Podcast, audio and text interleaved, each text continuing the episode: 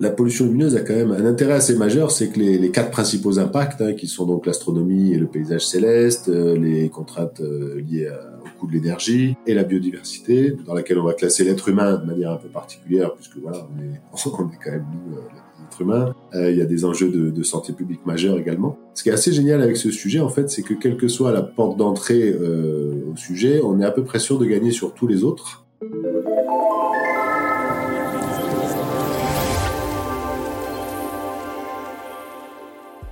Bonjour à toutes et à tous, ce nouvel épisode de Jeune Pousse, le podcast Futura consacré aux initiatives positives à impact, va faire toute la lumière sur un sujet important et pourtant assez peu médiatique, la pollution lumineuse, ses impacts notamment sur la biodiversité et les façons de lutter contre. Pour en parler, j'accueille Sébastien Vauclair, fondateur de Dark Sky Lab, spécialisé dans l'expertise scientifique sur le sujet. Bonjour Sébastien, merci d'avoir accepté de nous parler de ce sujet qui te tient à cœur. Une question toute simple pour commencer, pourquoi lutter contre la pollution lumineuse? Bonjour et merci de votre accueil. Pourquoi lutter contre la pollution lumineuse? Ben, Je dirais, comme pour euh, à peu près toutes les pollutions, on a quand même euh, un impact de l'être humain sur notre environnement de manière générale. On le sait sur pas mal d'autres sujets, hein, réchauffement climatique, tout un tas d'autres pollutions, etc.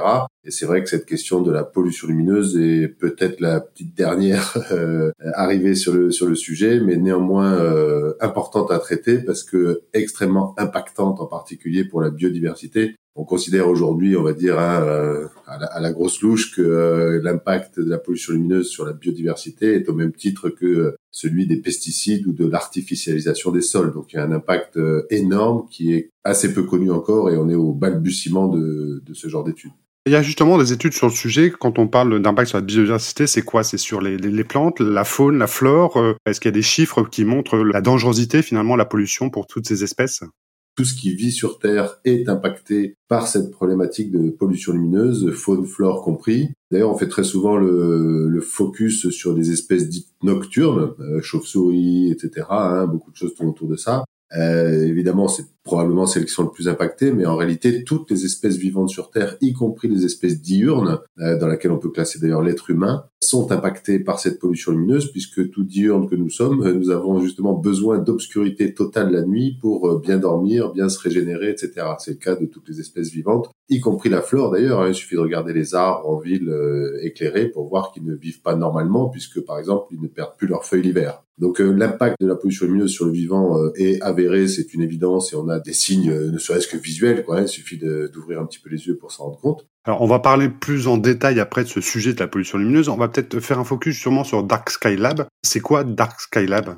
J'ai créé donc ce bureau d'études en fait qui s'appelle Dark Sky Lab et qui a pour euh, vocation unique en fait de, de, de, travailler sur cette question de la pollution lumineuse et de produire en fait des outils d'analyse de mesure de la pollution lumineuse c'est un, ensemble aujourd'hui de, scientifiques. Hein. Tous les gens qui composent Dark Sky sont tous issus d'études scientifiques, euh, ingénieurs ou, docteurs en différents domaines. Ça va de d'experts de la télédétection qui permettent d'obtenir de l'imagerie spatiale avec des, des, partenaires de la société La Télescope, hein, qui est une petite société coopérative de Montpellier qui est donc spécialisée dans cette question de la télédétection et qui produit et qui fournit aujourd'hui de l'imagerie spatiale à haute résolution et avec lesquels on a plein de projets d'avenir, je vous laisse l'imaginer. Et de l'autre côté du spectre, j'ai envie de dire, un autre partenaire qui est euh, une société là aussi d'Occitanie, euh, société innovante, qui développe des outils en fait pour euh, caractériser les impacts de différentes pressions sur la biodiversité en général. Donc ça a été en fait très naturellement qu'on s'est regroupé un petit peu pour renforcer cette équipe de Dark Sky Lab qui historiquement était vraiment uniquement concentrée sur le développement d'outils d'analyse et de mesure de la pollution lumineuse en elle-même. Donc en deux mots, hein, on développe des outils pour mesurer la pollution lumineuse, on, on développe des outils pour simuler la pollution lumineuse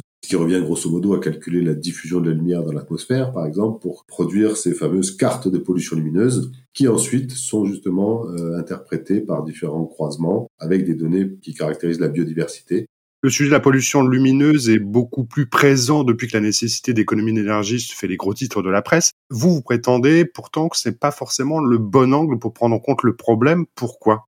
Que ce soit une entrée par la trame noire parce qu'on veut préserver la biodiversité, par la santé humaine ou par euh, le ciel étoilé, on sait que par corollaire, on va gagner sur tous les autres plans. Si vous voulez préserver le ciel étoilé, vous allez réduire la lumière, donc vous allez économiser beaucoup d'énergie, vous allez euh, faire profiter la biodiversité nocturne, etc. Mais l'autre effet un, peu risqué euh, actuellement, qui est lié à, à cette actualité, c'est que si on considère ce problème uniquement par l'angle énergétique, on peut générer beaucoup d'économies d'énergie tout en produisant plus de pollution lumineuse. Et ça, c'est quelque chose qu'il faut vraiment avoir en tête. Euh, et aujourd'hui, moi, je voudrais absolument parler de sobriété lumineuse plus que de sobriété énergétique. En tout cas, dans le domaine que je représente. Évidemment, la sobriété énergétique est intéressante pour tout un tas d'autres choses. Mais si on ne parle que de sobriété énergétique, on peut très bien diviser par deux la consommation d'électricité d'une commune tout en éclairant plus qu'avant. Et ça, c'est euh, permis en fait par ces nouvelles technologies qui font que, en dépensant beaucoup moins, on peut très facilement euh, produire plus de lumière et de la lumière éventuellement plus impactante pour l'environnement.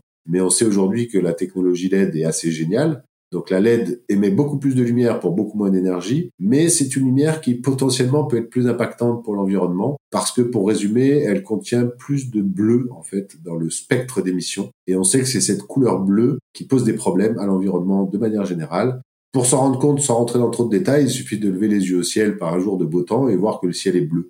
Euh, le ciel est bleu alors que le soleil n'est pas bleu. Le soleil émet de la lumière dans toutes les longueurs d'onde de l'arc-en-ciel. Simplement, l'atmosphère terrestre, et c'est comme ça, c'est parce qu'il y a de l'azote, de l'oxygène, du gaz carbonique, et il se trouve qu'on a un phénomène de diffusion de la lumière qui est surtout efficace pour les lumières bleues. Et donc, euh, en gros, voilà, on peut résumer ça comme ça. Et toute la vie sur Terre s'est développée depuis 5 milliards d'années avec euh, ces rythmes jour-nuit, avec le fait que le ciel est bleu. La couleur bleue est assimilée par la, plupart des êtres vivants comme le fait qu'il fait jour. Donc, euh, naturellement, on va pas sécréter, par exemple, la mélatonine, tout ce qui fait qu'on va s'endormir, etc. Donc, c'est un peu vite dit, mais c'est vraiment l'enjeu majeur est là. On sait que les, insectes aussi sont très réceptifs au bleu, que, que le bleu a en général des impacts sur l'environnement plus importants que les autres couleurs de l'arc-en-ciel. Quels sont les moyens efficaces pour lutter contre cette pollution lumineuse? Il y a eu un décret qui a été publié il n'y a pas très longtemps sur cette histoire de euh, arrêter de mettre la publicité lumineuse entre 1h et 7h du matin. Quelles sont les mesures concrètes pour qu'on arrive finalement à lutter contre cette pollution lumineuse?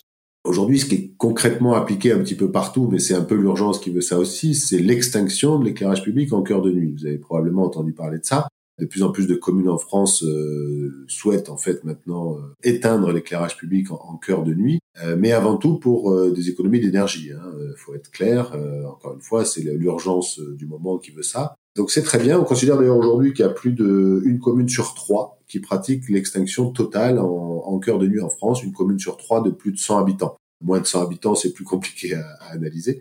Alors, éteindre l'éclairage public la nuit, c'est très bien. Euh, ça favorise beaucoup de choses. On sait que, par exemple, des insectes hein, pollinisateurs, euh, évidemment très importants pour la, la, chaîne alimentaire, sont très actifs en cœur de nuit. Donc, éteindre en cœur de nuit, c'est très important pour euh, pour préserver ce genre d'activité. Ça génère d'énormes économies d'énergie. Hein. Les moindres petites communes vont économiser des milliers d'euros en éteignant quelques heures en cœur de nuit. Ça paraît relative évidence, en tout cas dans les zones, on va dire, résidentielles où les gens dorment la nuit. Hein. On n'a pas besoin de lumière quand tout le monde dort. Après, évidemment, on va pas forcément préconiser d'éteindre tout partout, n'importe comment. Hein. Il faut quand même regarder un peu. Même si la question de la sécurité n'est pas vraiment avérée euh, au niveau où on l'entend, il y a quand même des endroits ou des lieux particuliers où ça peut participer quand même à la sécurisation des lieux. Mais là aussi, je voudrais insister sur un point, c'est que éteindre la, nuit, c'est bien, mais ça suffit pas du tout en fait. C'est-à-dire que ce qu'il faut, puisque par définition, si on dit qu'on était en cœur de nuit, ça veut dire que c'est allumé en extrémité de nuit, c'est-à-dire à, l'aube et au crépuscule. Et il est tout à fait avéré aussi que les zones de conflit majeurs euh, entre l'activité des êtres humains et la biodiversité sont plutôt sur les extrémités de la nuit. Alors ne me faites pas dire encore une fois qu'il se passe rien au milieu de la nuit, hein, c'est important pour des insectes. Mais si on si on parle, je sais pas, des grands cervidés, du chevreuil par exemple, euh, ou euh, même de la chauve-souris, hein, qui est vraiment les ou de, alors dire la chauve-souris, je vais me faire taper sur les doigts par les collègues écologues puisqu'on peut pas généraliser comme ça. Il y a beaucoup de chauves-souris et je suis pas un spécialiste du, du sujet, mais les, les, les, chiroptérologues sont à peu près euh, d'accord pour dire que les, les espèces de chauves-souris les plus communes, en tout cas sur nos territoires, sont plutôt actives aussi en extrémité C'est-à-dire qu'elles sortent à la tombée de la nuit, on les voit, hein, entre chien et loup, les, chauves-souris sortent par exemple de nos volets pour la pipistrelle commune, elles vont se restaurer et ensuite elles rentrent se coucher aussi. C'est-à-dire qu'éteindre la lumière à une heure du matin, c'est très bien, ça a plein d'effets bénéfiques, mais pas forcément sur les espèces euh, cibles dont on parle en général. Donc éteindre en cœur de nuit, oui. Rénover pour limiter les nuisances quand ça doit de toute façon rester allumé, c'est vraiment le plus important.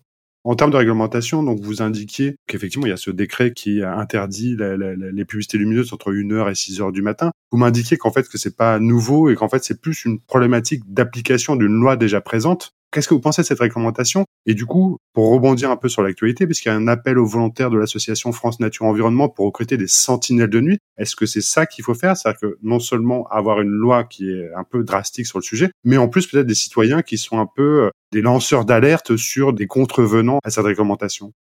Donc effectivement, la loi existe. Donc c'est pas en 2022 qu'il faut faire des effets d'annonce parce qu'on a le couteau sous la gorge avec les problématiques d'énergie en disant on va éteindre les, enseignes, etc. Ça c'est fini, c'est passé. Il faut faire appliquer cette législation. Alors effectivement, FNE est très actif dans le domaine. Il y a d'autres associations évidemment qui travaillent aussi sur le sujet, mais euh, Malheureusement, c'est la seule manière de faire avancer les choses, puisque aujourd'hui l'État euh, la collectivité publique ne met pas en œuvre les moyens qu'il faut pour faire respecter cette législation. Et on se rend compte d'ailleurs que souvent c'est juste une question d'information et de sensibilisation. Pour pas mal connaître les, les travaux de FNE, au moins ici en, en, Occitanie, il y a un taux de retour assez important en fait de juste suite à la sensibilisation. C'est-à-dire ils vont voir les commerces qui sont allumés toute la nuit. Donc d'abord ils les recensent, ensuite ils vont les voir, ils vont leur expliquer tout simplement qu'il y a une loi, qu'il y a des impacts sur l'environnement, etc. Alors aujourd'hui, je ne vous cache pas qu'on est beaucoup plus facilement entendu, que ce soit par le privé ou par le public, euh, grâce à cette problématique de crise énergétique, évidemment. Tout le monde a besoin de faire des économies, euh, les, les, les privés, les commerces aussi. Donc on leur dit tout simplement, est-ce que vous savez combien ça consomme d'éclairer toute la nuit? C'est vrai pour les parkings de supermarchés, etc. Alors que ça ne sert à rien. Et en général, assez naturellement, en fait, on a un taux de retour vraiment, euh, vraiment intéressant. J'ai pas les chiffres précis, mais c'est entre 30 et, enfin entre 1 sur 2 et 1 sur 3 qui naturellement va éteindre euh, sa vitrine ou son enseigne juste parce qu'on l'a informé que c'était allumé. Il y en a qui savent même pas que c'est allumé toute la nuit en fait. Ça, c'était un point par rapport à la loi existante, mais évidemment, il y a des, il y a un peu des trous dans la raquette. Et un des enjeux majeurs actuels, c'est pas tant les vitrines de, de commerce, c'est pas tant l'éclairage extérieur, parce que ça, je considère que c'est juste, ça va se faire petit à petit. Mais c'est euh, la publicité lumineuse, en fait, euh, qui aujourd'hui passe un peu sous les radars des différentes législations, et en particulier les publicités lumineuses euh, sur panneaux vidéo à LED. Vous avez tous vu ça, donc c'est une plaie absolue pour la pollution visuelle, même le jour d'ailleurs. C'est dangereux parce que c'est accidentogène, ça, perturbe vraiment l'automobiliste, par exemple, en voiture. Et parfois, ces éclairages qui sont faits pour être vus de jour sont éclairés toute la nuit avec les mêmes niveaux de luminosité et génèrent une pollution lumineuse absolument monstrueuse. Dans un de vos derniers rapports, vous indiquez que les effets de la pollution lumineuse sur la biodiversité varient fortement en fonction des conditions météo. Par exemple, le niveau de pollution lumineuse mesuré la nuit peut être 30 fois plus élevé avec un ciel nuageux qu'avec un ciel clair. Des variations qui, semble-t-il, n'étaient pas prises en compte dans les études sur le sujet. Vous avez donc récemment annoncé avoir mis en place un nouvel indicateur absolu de pollution lumineuse. Est-ce que vous pouvez nous en dire un peu plus? On s'est rendu compte que la courbe de mesure donc de la brillance du ciel explosait complètement, c'est-à-dire que le niveau de pollution lumineuse pouvait être multiplié très fortement en cas de passage nuageux. Et ce, d'autant plus que l'endroit dans lequel on avait installé un instrument de mesure était proche d'éclairages locaux, en fait. Et donc on s'est rendu compte que ce qui était important, c'était pas forcément la mesure elle-même euh, ponctuelle à un moment donné, à un instant T, sous des conditions, puisque ça ne représente finalement que la pollution lumineuse à ce moment-là, sous ces, ces conditions-là. Mais ce qui était le plus important, c'était la variation finalement de la pollution lumineuse mesurée en fonction des variations des conditions météo. Pour le dire un petit peu autrement, peut-être plus simplement, si vous êtes dans une toute petite commune rurale avec trois petits points lumineux qui éclairent un petit peu, bon ben il fait relativement sombre, et quand il y a des nuages, vous voyez un petit peu les nuages éclairés, mais voilà, pas tant que ça. Par rapport à la même chose à Paris, par exemple, ou dans une grande métropole, où il y a des milliers, des centaines de milliers de lampadaires, déjà c'est très pollué de manière générale, mais s'il y a de la couverture nuageuse qui arrive, on s'en rend bien compte, les nuages deviennent complètement lumineux, en général orangés, et tout est euh, beaucoup plus brillant. Et on considère qu'on peut avoir une brillance multipliée à peu près d'un facteur 30. Et donc on se rend compte que plus euh, un lieu est pollué intrinsèquement, plus cette pollution va être amplifiée par la couverture nuageuse en fait. Et donc c'est là où est née l'idée en fait de cet indicateur qui est de caractériser la pollution lumineuse plus par sa variation mesurée en fonction des différentes conditions météorologiques que par rapport à une mesure ponctuelle à, un instant donné. L'autre euh, constat est très simple, c'est que quand on parle de mesure à un instant donné, on parle avec euh, des unités, des choses que les gens ont un peu du mal à, à saisir. Si je vous dis que la, la luminance zénitale est mesurée en magnitude par arc seconde au carré, euh, quand on est dans des réunions grand public ou avec des élus, on a vite fait de perdre tout le monde, quoi. Hein. Donc c'est là où je fais volontiers d'ailleurs le parallèle avec l'échelle de Richter, puisque l'échelle de Richter, tout le monde sait ce que c'est, tout le monde en a entendu parler, tout le monde sait que quand on est haut dans l'échelle de Richter, ben, c'est pas très bon par rapport aux conséquences d'un tremblement de terre, mais personne ne sait qu'est-ce qui est derrière l'échelle de Richter, comment elle est calculée, quelles sont les unités qui sont utilisées, etc. Donc c'était un peu l'idée de faire l'échelle de Richter de la pollution lumineuse, si vous voulez. Le podcast Jeune Pousse cherche à valoriser justement les initiatives à impact. Quel message souhaiterais-tu adresser aux personnes qui ont envie d'aider à changer le monde mais qui n'ont pas encore osé se lancer? Quels conseils on peut leur donner? Quel message on peut leur apporter? Ce sur quoi j'ai peut-être envie d'insister, c'est de faire attention un petit peu à, aux questions d'urgence en fait. C'est-à-dire qu'aujourd'hui, euh, bon ben on a des problématiques euh, environnementales, climatiques, géopolitiques, etc. Et qui fait qu'on a souvent euh, une vision, mais c'est propre de l'être humain, quoi, une vision à court terme d'urgence. J'ai dit un petit peu tout à l'heure avec la question de, de sobriété lumineuse plutôt que la sobriété énergétique. C'est-à-dire que le vrai enjeu, je suis vraiment désolé de le dire comme ça pour les gens à qui ça va poser des vrais problèmes concrets pour euh, cet hiver, pour se chauffer, etc. Mais le vrai enjeu pour l'humanité, il n'est pas de passer l'hiver, il est d'essayer de prolonger l'humanité le plus longtemps possible sur cette terre. Et l'enjeu majeur, il est même pas climatique. Hein, je paraphrase volontiers euh, Aurélien Barraud sur ce sujet-là. Oui, euh, le réchauffement climatique, c'est très grave, très dangereux, etc.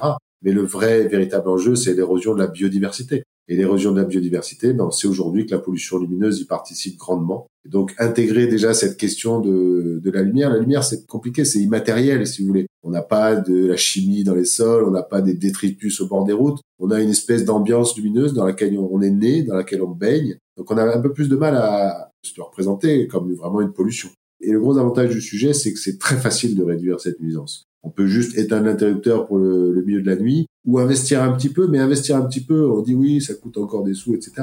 Sauf qu'aujourd'hui, on a des retours sur investissement, pour parler en termes euh, économiques, industriels, de l'ordre de 3 à 5 ans. C'est-à-dire que vous rénovez tout un parc d'éclairage d'une commune, vous allez, au bout de 3 ou 5 ans, euh, être bénéficiaire finalement. Mais même pas, même pas que bénéficiaire en termes économiques, puisqu'il y a tous les avantages pour la biodiversité, la réduction des nuisances en général.